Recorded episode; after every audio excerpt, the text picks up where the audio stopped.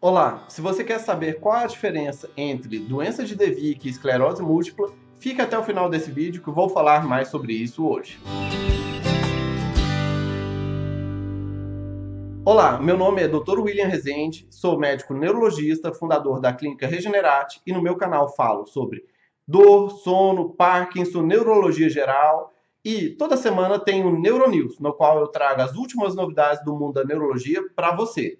E se você quiser receber notificação de novos vídeos, se inscreva em nosso canal e clique no sininho, que novos vídeos serão notificados para você. Doença de Devic e esclerose múltipla. Sempre tem uma confusão, é uma confusão de conceito tanto para os pacientes quanto às vezes para os médicos na hora do diagnóstico, pois ambas doenças são doenças autoimunes que combatem e atacam o sistema nervoso central e podem dar, em alguns momentos, sintomas similares e que muitas vezes se sobrepõem. E, até por muito tempo, a doença de Devic foi considerada uma variante um pouco diferente, um pouco mais agressiva da esclerose múltipla. E, então, o que, que diferencia uma da outra?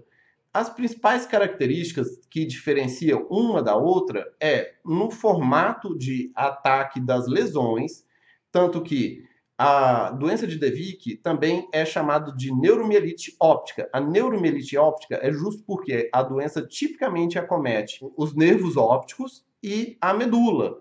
É uma doença que, que ataca muito mais e de maneira muito mais predominante os nervos ópticos, e normalmente de maneira bilateral, dos dois juntos, e a medula de maneira extensa, longitudinalmente extensa tanto que é chamada de uma mielite longitudinalmente extensa. Ela pega mais níveis, ela não pega só um nível, ela não pega só um pouquinho, ela é uma mielite mais comprida, ela pega uma área maior da medula de maneira longitudinal, de cima para baixo. E quando pega os nervos, normalmente pega ambos os nervos. A ataque da neuromielite óptica pode cometer tanto como, primeiro, divisão, ou pode pegar lá na região do bulbo e a pessoa ficar tendo apenas soluços, soluços que não melhoram com nada, pode ter simplesmente soluços e náuseas, náuseas contínuas, pode ter problemas no controle da bexiga, da urina, dificuldade para andar, e nesses sintomas podem aparecer também na esclerose múltipla, mas eles são diferentes. E o cérebro da pessoa que tem doença de Devic normalmente tem menos lesões as lesões são diferentes da esclerose múltipla, que a esclerose múltipla tem várias lesões perpendiculares ao epêndima e justa corticais. O cérebro da pessoa que tem DEVIC, ele é mais limpo, ele tem menos lesões e as lesões são muito próximas em a regiões que tenha muita densidade de aquaporina, como por exemplo o canal central da medula. E é justo esse anticorpo que faz a maior diferença entre a esclerose múltipla e a doença de Devic, pois ele é presente na maior parte dos casos na pessoa que tem doença de Devic. É o anticorpo antiaquaporina, é um anticorpo antiaquaporina 4. Esse anticorpo ele é de fundamental importância para ajudar a ter o diagnóstico de doença de Devic.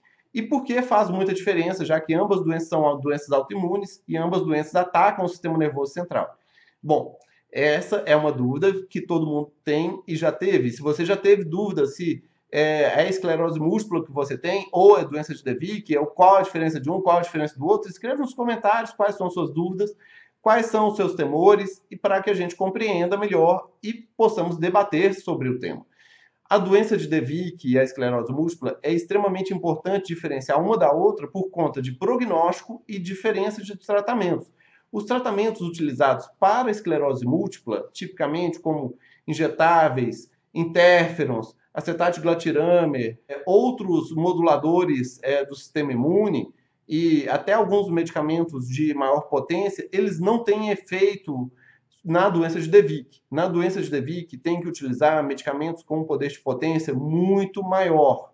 E estes têm que ser é, recomendados especificamente pelo médico, que é uma infusão é, do medicamento, é uma infusão de um medicamento que tem um comportamento que pode, e ele pode ser usado também como um quimioterápico para tratar leucemias.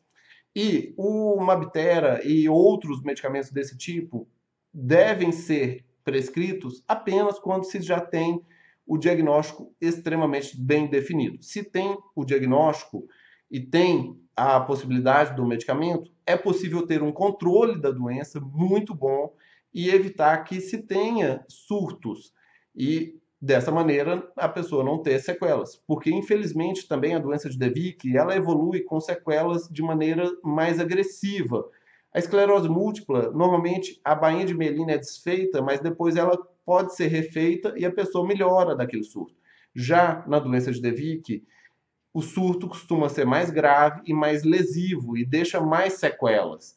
Tanto que é possível perceber isso também no exame de potencial é, vocado visual, que na doença de Devic tem mais sequelas na neurite do que na esclerose múltipla. E se você gostou do nosso vídeo, clique naquele joia, dê aquele like, é, veja outros vídeos do nosso canal e compartilhe, pois conhecimento quanto mais compartilhado, melhor para todos. Abraço, até mais.